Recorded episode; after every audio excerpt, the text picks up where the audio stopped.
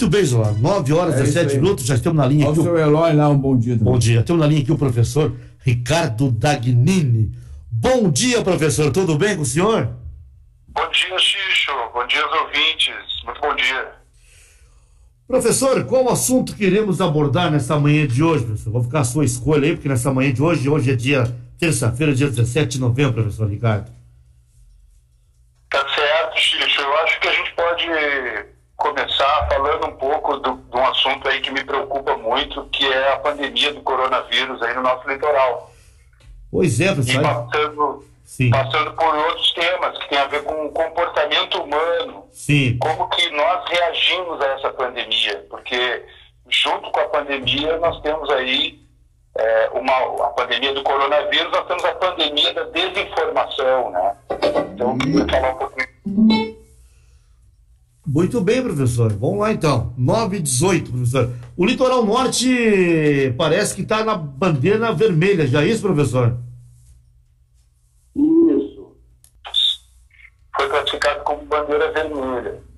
Isso quer dizer que a doença está se espalhando rapidamente e que o Estado, os hospitais, os postos de saúde, né, não estão tendo condições de eh, eh, receber adequadamente essas pessoas que, que chegam doentes e que vão chegar doentes, porque a tendência é aumentar. Já vou falar, já vou mostrar os números para você. Professor, a situação é o seguinte, né? A informação a gente tem é o seguinte: está vindo uma segunda onda. É a preocupação da população, não só aqui, de todo o Brasil, né, professor? Esse é o problema, né? Isso, é uma, é uma segunda onda. Se a gente pensar no nosso mar aqui, no nosso litoral, é aquele dia de bandeira vermelha mesmo, de bandeira preta, Sim. onde uma onda vem em cima da outra, né? Não é que nem aquelas praias ali de Santa Catarina, ou ali do, do- de Torres, né? Ou até Torres ainda tem um marzinho, assim, que tu vem uma onda, depois tu vem outra. Mas aqui onde nós estamos, aqui em Betra, Mandaí, é uma onda em cima da outra. Ainda mais quando tem bandeira preta e bandeira vermelha. Então é isso que eu digo, quer dizer, segunda onda, a, a gente imagina, quando se fala em segunda onda, muitas pessoas imaginam uma onda do litoral de São Paulo, de Santa Catarina. Mas a gente tem que imaginar a nossa segunda onda aqui do litoral nosso, que é uma onda em cima da outra. E é isso que está acontecendo. Nós não temos uma, uma segunda onda tranquila, né? ou seja, nós não tivemos aquela primeira, aí baixou, e aí nós estamos recebendo a segunda. Nós estamos recebendo a segunda onda no colapso. Sim. Porque a segunda onda, Xixo, está vindo com quase 100% de leitos ocupados. Não, Essa- não é que nem a segunda onda na Itália, ou na Espanha, ou a segunda onda em São Paulo, que está vindo já quando os hospitais de campanha já foram desarmados. né? Lá em São Paulo, no Rio de Janeiro, os hospitais de campanha já estão desarticulados. Talvez tenham que articular agora novamente. Nós não, nós não paramos, nós aqui no litoral. Nós não tivemos, nunca estivemos abaixo de 60%, 50% de leito ocupado. Essa é a preocupação, professor. Os hospitais estão lotados e outra coisa, não há outra opção senão, caso, esse hospital, esse, esse hospital de campanha, né? Mas para isso acontecer, professor, é que, é, que- é que eu digo, a população acho que não está acreditando muito, né? E acabam se soltando mais. E aí, cada vez mais, o vírus se espalha. É isso, professor? Isso. O que, é, o- qual é o comportamento humano, né? Temos uma ameaça, que é um vírus, Sim. ele é invisível, e ele, como ele, eh, muitas pessoas são assintomáticas, né? Elas não desenvolvem os sintomas, elas não são aí, elas elas vão sair na rua tossindo, Sim. escarrando, Sim, né? sim, claro. espirrando. Então a gente não vê, às vezes, a pessoa está doente, mas a gente não percebe, porque ela é assintomática, ela não tem sintoma. Então o que, que acontece? É uma ameaça invisível. Como essa ameaça é invisível e, é, às vezes, eu, eu o meu filho, por exemplo, de repente meu filho está indo para a escola porque é uma necessidade, é uma possibilidade, o meu filho vai para a escola, lá na escolinha ele pega a doença, ele traz para casa, ele não desenvolve sintoma, eu também não vou desenvolver, por exemplo, nesse caso hipotético que eu estou imaginando, Sim. eu também não desenvolvo, mas eu resolvo visitar a minha vovó, que está lá descansando na casinha dela, que faz cinco meses que ela não recebe visita. E eu penso assim, ah, tá chegando o final do ano, Sim. dezembro tá logo aí, vai ter Natal, vai ter. Então eu vou lá visitar minha vovó. E eu levo o vírus até a minha vovó. Entende? Então, o fato de eu não ter sintoma, de meu filho não ter sintoma, não quer dizer que eu não esteja doente. Eu posso estar doente sem desenvolver os sintomas. E posso acabar passando para outra pessoa mais frágil, que no caso a minha avó vai, é, pode vir a, a, falecer, porque eu fui lá visitar, eu levei o vírus até ela. Agora percebe, Xixi, eu estou falando do exemplo hipotético, Sim. mas a gente pode pegar vários exemplos reais, inclusive exemplos de crianças morrendo por coronavírus. Não é muito longe daqui. No nosso litoral já temos casos de crianças morrendo por coronavírus. Então, esse caso que eu falei, do meu filho, Sim. eu e minha avó, Sim. às vezes o próprio filho pode acabar morrendo. Exatamente, né?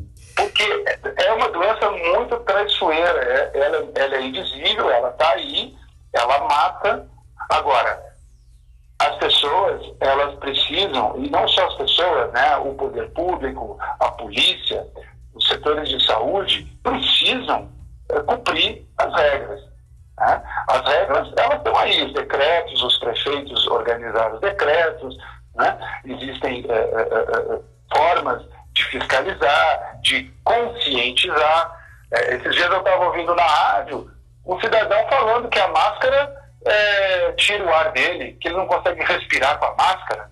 Isso é um absurdo. Uma, uma pessoa que diz que não consegue respirar com a máscara provavelmente nunca foi entubada na sua própria vida. Nunca viu ninguém entubado Sim, claro. que aí sim tem dificuldade de respirar. Quando você tem um, um, um, um, aparato daquele lá dentro da sua traqueia, chegando na, na, na, na, na boca do pulmão lá, quer dizer, como é que vai respirar? Aí sim tem dificuldade para respirar. Agora, essa pessoa que está entubada, ela está inconsciente. Ela não está ela não tá vendo o que está acontecendo com ela. E nenhum parente pode visitar uma pessoa entubada. Eu não sei se você sabe, Xixo, se seus ouvintes sabem, mas quem está é, em fase aguda, né, fase é, crítica de coronavírus, não pode receber visita.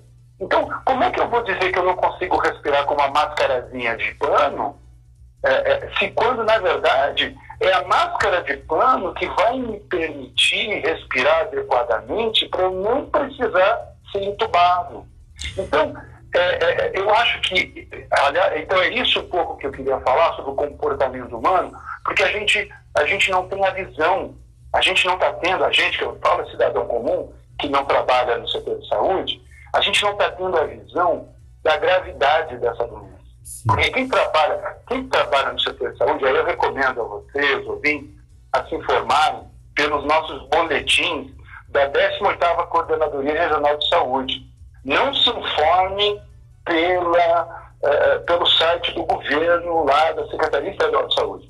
A Secretaria Estadual de Saúde, para você ter uma ideia, na data de hoje, nós temos uma nossa equipe aqui da Universidade Federal do Rio Grande do Sul, Sim. o nosso colega Vitor, Vitor Duarte, é, é, ele ele é, ele está uh, alimentando os nossos dados aqui do litoral e ele fez o cálculo e nós temos na nossa base da Coordenadoria Regional de Saúde, aqui das colegas Ana Cardinale, Rony Menegola e, e, e, e a Maristela, dizer, nós temos, no nossa base aqui, nós temos seis óbitos a mais do que a base do governador. Então, se você, se você e eu, Xixo, formos agora perguntar para o governador quantos óbitos tem no litoral, ele vai falar que tem 220. Só que se você perguntar para as nossas colegas aqui da Coordenadoria Regional de Saúde, que estão de olho nos hospitais, estão de olho nas secretarias municipais, elas vão dizer que não, que tem 226. São seis óbitos a mais que o governador não está sabendo. Sim. E ele não está sabendo, não é de hoje. Sim. Ele não está sabendo de, desde sexta-feira que ele não está atualizado, porque a base estadual não está atualizada. Eu estou falando em termos de óbitos, são seis óbitos a mais. Você sabe quantos óbitos a mais ou melhor, desculpa, quantos casos a mais nós temos contabilizados e o governador não sabe ainda? 1.745. São quase 2 mil, 2 mil casos a mais que o nosso governador não está sabendo. Então, como é que desenha uma bandeira vermelha? Eu acho, para falar a verdade, Xixo, nós estamos em bandeira preta. Sim, sim. Nós estamos em bandeira preta, que é a pior bandeira. Porque, vou dar um, um, além desses todos os exemplos, eu vou dizer uma coisa para você. Nós, hoje, no dia 16, ontem, né, no, nós contabilizamos até ontem. Ontem, no dia 16 de novembro de 2020, nós já atingimos mais casos novos do que julho. Nós, tivemos julho, nós tivemos 1.700 casos, tá? Aí, é, julho, agosto, setembro, outubro disparou, foi mais de 2 mil, é, quase 3 mil casos aqui no litoral. E agora, no dia 16 de novembro, ontem, nós já contabilizamos 2 mil casos. Então, nós estamos na metade do mês e nós já estamos chegando perto do que aconteceu no mês passado, no mês, no mês retrasado. Então, se nós continuarmos nessa, nessa, nesse ritmo, nós vamos passar o que aconteceu no mês passado. E aí, e aí nós vamos ter essa tal de segunda onda muito pior do que a primeira, que é o que está acontecendo na Europa. Se você olhar o que está acontecendo na Europa hoje, a segunda onda está vindo muito pior do que a primeira. Professor, isso cai por terra uma informação, né? Diz que o vírus se propaga no inverno, no frio. Isso não está não, está acontecendo. E ele fica no inverno no, e no verão também. E essa é a preocupação, né, professor? O vírus, ele muta, né? Ele é mutante. Exatamente. Então, ele é mutante. Então, nós já temos aí, no Brasil, nós temos dois ou três uh, variações, né, mutações Sim. do vírus. Sim. E parece que agora descobriram mais duas variações, além das duas que já, já se tinha, na Amazônia. Já estão já tão vindo duas uh, novidades aí, mais duas variações inéditas, que não tinham sido descobertas ainda, que estão uh, que o vírus está se adaptando ao nosso corpo, né? Se você lembrar, nós conversamos alguns meses atrás, Sim. a gente já finalizou isso. Nós temos os colegas nossos aqui do Seclimar, que, que são biólogos, né, biólogos marinhos, mas, mas enfim, são biólogos, né, antes de serem marinhos, são sobretudo biólogos. E eles estudam, é, tem alguns colegas que estudam essas mutações genéticas, né, e inclusive nós temos um site, né, Chico? Nós temos um site, é Coronavírus Litoral, urgs.br barra coronavírus litoral. E lá nós temos uma série de informações, entre elas essa do, da mutação, né? Então é um vírus que vai continuar com a gente aí no verão, ele, ele não vai desaparecer tão cedo, e vão vir outros, tá? Então além, além do coronavírus é, novo, né, o novo coronavírus, Sim. Covid-19, nós vamos ter aí a, as mutações do Covid-19, mas também nós vamos ter outros vírus. Então já é, já estão pesquisando uma variação do ebola, né, um vírus que matou muito na África, que parece que é, no Peru, ou na Bolívia, agora, desculpa, não, não, não recordo exatamente, mas aqui, vizinho nosso, né, um país vizinho nosso, já descobriu uma variação do ebola, que é um vírus altamente contagiante e mortal, né? Professor, eu vou, te, eu vou passar aqui um pouquinho, meu amigo aqui, o, o meu amigo Walter, fazer uma, uma pergunta para o senhor, tá ok, professor? Só um pouquinho, tá bom? É, bom dia, professor. É, creio que o senhor esteja me ouvindo bem. Ah, eu, eu tenho uma passagem aqui duas vezes por semana e aproveitei porque seria interessante para mim ouvir o seu depoimento. Eu moro em Tramandaí e tenho vários contatos várias secretarias. Eu moro no bairro litoral e eu me deparei com uma situação bem chata, mais do que chata, incompreensível.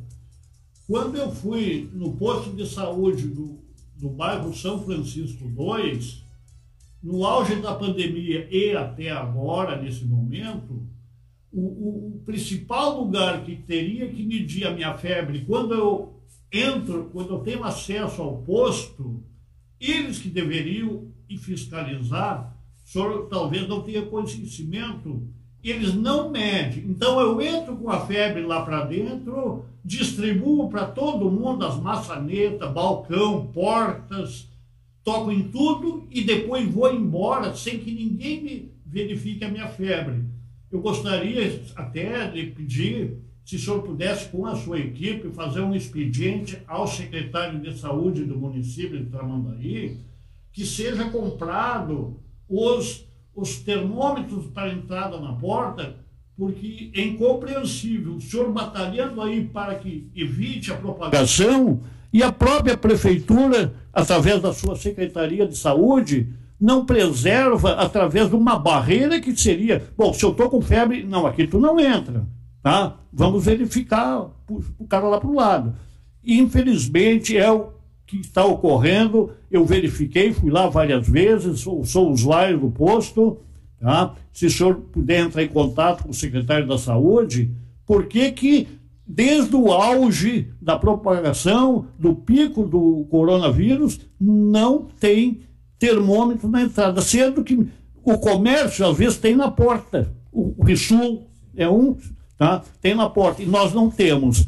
Eu fico bem assim uh, agradecido por o senhor tratar com, com a palavra comportamento, que em inglês seria behavior, né?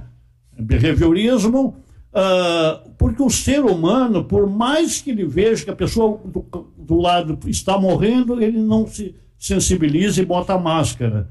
Então vai ser difícil o poder público se, segurar no veraneio aí essa horda que vai vir incontrolável né, pelo desrespeito, né? E eu, só para concluir, vou, vou, até vou lembrar um fato que o senhor deve ser conhecedor. O nosso ministro Mandetta, no início, que dava entrevista na Globo News, nas TVs no início, quando apareceu a primeira onda de febre, ele mandou, eu assisti, que as pessoas não fossem nos postos, que ficassem em casa. Fiquem em casa, diz ele. Então, o que, que aconteceu? Ele fez o contrário do, do, do que devia ser feito. Então, eu vou lá para casa, adubo todo mundo, e depois que não tem mais como controle, que faltou a respiradores, faltou tudo, aí agora tentaram depois segurar. Mas o próprio ministro disse: fique em casa. Primeiro espere o teu irmão, o teu pai, o teu vizinho pegar, depois que todo mundo estiver contaminado, aí vocês venham. O senhor vê que são dois fatos do poder público que estão na, na contramão da história, tá? Doutor, me, professor, me desculpe me alongar, mas para mim foi importante transmitir aquilo que eu vivo dentro do município, tá? Muito obrigado pelo seu esclarecimento aí. Muito obrigado. É, então, eu acho que tem duas questões que tu trouxe é, que são importantes. É, a, a, questão do que fazer em caso da doença, né? E como ajudar a prevenir, né? Como ajudar a, diminuir o contágio. Então, o que fazer em caso da doença? É, é como qualquer grande crise, né? no início é, surgem é, ideias, né, surgem protocolos e depois eles vão sendo retrabalhados e readequados, né? Constantemente eles vão sendo readequados, até em função das localidades. Porque o país tem 5.500 municípios. Quando o ministro fala, é, uma, uma, vai na televisão, ou vai no jornal, enfim, fala, ou na rádio, e fala o que tem que ser feito, ele está falando para 5 mil municípios. Então tem que ter esse discernimento. Né? Ele não está falando só para quem está uh, na volta dele ali. Né? Então eu acho que falta, essa, uh, falando sobre o comportamento, né, falta entender que são 5 mil municípios, são 200 milhões de habitantes, pessoas muito diferentes, pessoas que têm compreensões no mundo diferentes. Então, quando você fala, vai, é, nos primeiros sintomas, procura atendimento médico, isso é muito relativo. O que, é atendimento médico o que, que é atendimento médico para uma pessoa né, pobre que vive na periferia, que vive é, né, numa favela? É, o que, que é buscar atendimento médico? Não, não é baixar o aplicativo, como diz aí depois, depois do Ministério da Saúde, desenvolver um aplicativo que a pessoa baixa, fala, fala lá quais são os sintomas, e aí ele vai direcionando. Né? Porque, veja bem, a pessoa pobre, se ela ficou doente, ela não tem como baixar o aplicativo para descobrir qual é o passo a passo que ela tem que fazer. Ela vai no posto de saúde. Né? E aí, lá no posto de saúde, a, o, o, aquele ambiente tem que estar preparado para receber. Então, veja bem, o que aconteceu em, em, em vários momentos da pandemia? Foram criadas duas entradas no posto de saúde. Uma entrada para quem estava com suspeita de coronavírus e a outra entrada para quem estava lá no padrão, buscando seu atendimento médico para resolver outros problemas do coração, né, do, do, do, diabetes, etc. Então, essas duas entradas, ela para quê? Era para você não contaminar a pessoa com coronavírus, não contaminar a outra pessoa que estava lá buscando ajuda para diabetes. Entende? Então, é, essas duas entradas funcionaram durante muitos momentos aí da pandemia. E, e, e aí outros resolveram tirar essas duas entradas, porque essas duas entradas demandam mais pessoal, mais investimento em recepcionista, e enfermeiro para fazer a triagem, né? E, e, e, aí nós temos sempre a questão aí do, do, é, do, do, serviço público como um peso e não como um, benefício. Né? Então tem, tem, essa história também. Não precisamos entrar nisso agora, né? mas a gente sabe que isso aí está na, tá na moda, né? falar mal do serviço público, esquecendo que é no serviço público que são prestados os serviços mais importantes para a população. Né? Os serviços básicos da população são pelo serviço público. E quando falta o serviço público, ou entrega para iniciativa privada, como no caso da energia elétrica lá no Amapá, por exemplo, né? É, é o que aconteceu, né? o Amapá, para quem não sabe, o estado do Amapá, o estado brasileiro, nós somos a, a, a oitava, nona economia mais importante do mundo, nós, Brasil, e nós temos um Estado brasileiro que está sem luz, sem água, é, por, causa da energia elétrica, está tá sem, tá sem condições de vida hoje. Né? Então, nós temos, nós temos que ter muito cuidado também quando nós tiramos o, o poder público e entregamos para a iniciativa privada, ou quando nós queremos enxugar o poder público. Eu estou falando isso é, para mostrar como é importante nós termos um serviço de saúde, como é o brasileiro, que é, o, que é baseado no, no, no, no, no serviço universal, né, onde a pessoa ela pode buscar ajuda, seja quem for, do, do, mais pobre ao mais rico, ele vai ser atendido. Agora, é o que eu estava dizendo, o mais pobre não tem condições de abaixar o aplicativo para saber quais são os protocolos. Então ele vai na, na, porta do posto de saúde. E se o posto de saúde não tem duas entradas, ele vai acabar contaminando as outras pessoas. É, a pessoa vai acabar contaminando. Né? Por quê?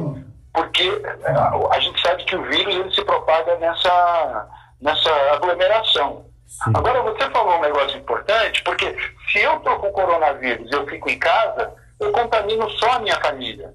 Eu sei que é muito, para mim e para minha família, é demais, é muito. Eu não quero contaminar a minha família.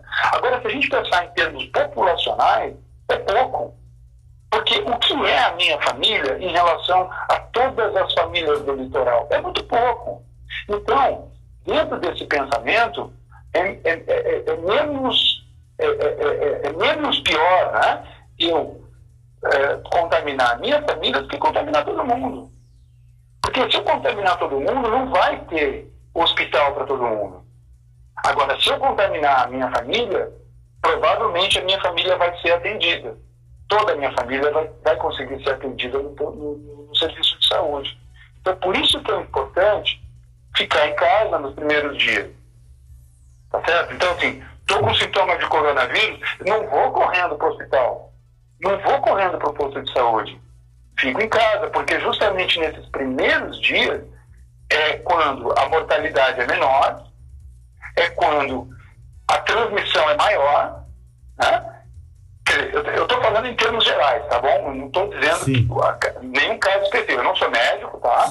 Eu sou, eu sou, professor da área de, de população, de geografia, de planejamento urbano, eu não sou médico. Então me escutem desse ponto de vista, tá bom, Ticho? Sim, com Eu certeza. Estou dizendo que, em termos gerais, nesses primeiros dias, não se deve sair para a rua para procurar atendimento médico, nem para nada, porque é nesses primeiros dias que a transmissão é maior e o risco é menor.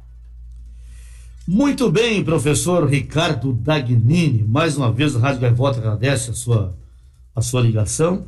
E outra preocupação para encerrar o, aqui a entrevista, professor. O verão está chegando, né? O que vai ser feito para reduzir a situação do coronavírus? Vão fechar as praias? Como vai ficar essa preocupação aqui da praia e de todo o litoral norte, professor, para encerrar a entrevista de hoje? Tópico que eu acho importante. É, o que a questão né, da. Porque o, o, o, o, teu colega aí, desculpa, o nome dele me fugiu. O, Walter? O Walter, ele comentou né, sobre essa questão do posto de saúde, que ele foi lá, e a questão da fiscalização. Né? Como é, quem que fiscaliza o, comércio, para o comércio medir a temperatura das pessoas e conferir se está de máscara ou não está de máscara? E quem é que fiscaliza a praia, né? Pois é. Que é, que é um ambiente aberto, é um ambiente comum, né? Sim. E, e o que a gente, infelizmente, o que a gente tem ouvido aí dos prefeitos e, dos, e do, do presidente da, da Associação de Municípios, Sim. o Pierre, prefeito de Imbé, Sim. é que durante a eleição, durante esse período de eleição, que acabou ontem, é, anteontem, né? Sim, domingo, dia Domingo? 15. É, até domingo nada ia ser feito. É, entre, entre, perdão, não é nada, é entre, entre setembro ah, e, e- e agora, novembro, praticamente nada foi feito, porque os prefeitos estavam muito preocupados com as eleições, né? muitos servidores públicos, é, é, enfim, nessa, nessa espera, né? nessa, Sim, nessa, sim. no que, que ia ser feito, né? porque troca a gestão, Sim, claro. é, muita coisa muda, né? É verdade. Então, de repente, nós podemos, nós podemos ter aqui em, em Bé, eu, eu- eu não sei exatamente qual é o posicionamento político do, de quem foi eleito prefeito, mas podemos cair num prefeito que não acredita no vírus. E, e se não tem vírus, não precisa fiscalizar. Sim. E se não precisa fiscalizar, provavelmente vai aumentar Sim. né, a, a- a taxa de, de transmissão do vírus. Então, os prefeitos e o poder público estavam muito eh, inativo, sem saber o que fazer, sem saber o que fiscalizar. Então, assim, o que, que vai ser do verão no litoral? Eu não sei. Sim. Depende de cada prefeito, Exatamente. depende de cada secretário de saúde e depende de cada cidadão cobrar e sinalizar o que está acontecendo. Eu acho que tem uma coisa, Xixo, que é importante, que eh, tem a ver com comportamento, behaviorismo, como falou o Walter, que é o estímulo e a resposta. Né? Então, qual é o estímulo? O estímulo é eu aqui dando a mensagem para vocês, né? o Walter contribuindo, você trazendo elementos e a gente dialogando aqui na rádio.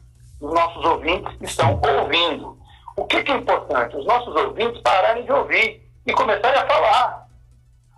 Entende? Os nossos ouvintes precisam trazer as mensagens para nós e dizer: olha, eu fui no hospital e não consegui ser atendido, porque o hospital de Capão da Canoa está lotado. Sim. E não só está lotado, como tem quatro leitos quebrados, que foi o que aconteceu semana passada. Tinha, tinha 11 leitos em Capão, desses 11, quatro estavam estavam inutilizados. É, eu falo quebrado porque é Sim. para a população sentir o clima, mas não é quebrado. Sim, tá? claro. Falta equipamento, Sim. falta a- a- a- anestesia, mas eu falo quebrado porque é para chocar mesmo, entendeu? Então falta isso, a gente precisa que a população traga esses elementos para nós e comunique os seus prefeitos e os seus secretários. Mas, professor, eu acho que, o, que a saúde já estava no caos há tempo, né? Ainda mais agora com a situação do coronavírus, aí piorou mais ainda, né? Esse é o problema da saúde aqui do Brasil, né? Que tem que melhorar bastante, né, professor? Xixi, desculpa, mas quando a gente fala em saúde, É, a gente não pode pensar só no posto de saúde no hospital. claro que não, né? tem que pensar no, le- no- no- no saneamento básico. Exatamente. Como é que está o saneamento básico do litoral? Como é que está a taxa de tratamento de esgoto do litoral? Isso é saúde. Sim, claro, claro. Como é que está a água potável? Tá água para beber? a população tem acesso, porque essa é uma coisa importante. A gente está falando sempre de lava a mão, usa máscara, usa álcool gel. Quantas pessoas têm acesso a isso, Xixo, aqui no litoral? Nós temos um trabalho nosso aqui dos nossos colegas do, da URG, que é o mapa da solidariedade. O mapa da solidariedade fez coisas, ou pelo menos se propôs, tentou fazer coisas, Xixo, que os prefeitos não conseguiram fazer, que é levar a cesta básica até a parcela da população mais pobre, levar álcool gel até a parcela da população mais pobre. Então, é, quando a gente fala em saúde, a gente não está falando só de hospital e leito. Sim. A gente está falando de saneamento, a gente está falando de alimentação, que foi um assunto que nós já falamos aqui na rádio também, Sim. que é da agricultura urbana. Né? Quer dizer, como é que eu garanto saúde sem ter uma boa alimentação? Não tem como. Então nós precisamos falar de saúde como fala a, Organização Mundial da Saúde. A saúde não é só a ausência de doença. A saúde é o bem-estar, o bem-estar emocional, o bem-estar uh, de estar bem alimentado, o bem-estar de ter acesso à cultura, por exemplo. Né? Então, saúde é muito mais amplo. Né? Muito bem, professor. Mais uma vez, nosso muito obrigado para o senhor aí, né? E dizer o seguinte, a Rádio Gaivota está de portas abertas, professor. A qualquer momento, se quiser informação aqui, temos aqui, viu, professor? Um abraço, senhor, e tudo de bom. E continuemos nessa luta, né? Nessa tudo luta aí bom. que não é fácil, viu? Maravilha, coloca a universidade, né, nosso setor aí à disposição, nossos projetos. Nós temos muitos professores aí, muitos servidores técnicos dispostos a contribuir. Estamos de portas abertas aí a toda a comunidade. Um abraço. Um abraço, professor. Bom dia, professor. Tudo de bom, professor viu? Bom dia. Esse é o professor Ricardo Dagnini. Falou tudo, né, tia? Mas vamos se precaver, vamos tomar cuidado, gente. A situação é muito, muito ruim. Sr. Volta, obrigado. Tudo volta, um abraço. A oportunidade.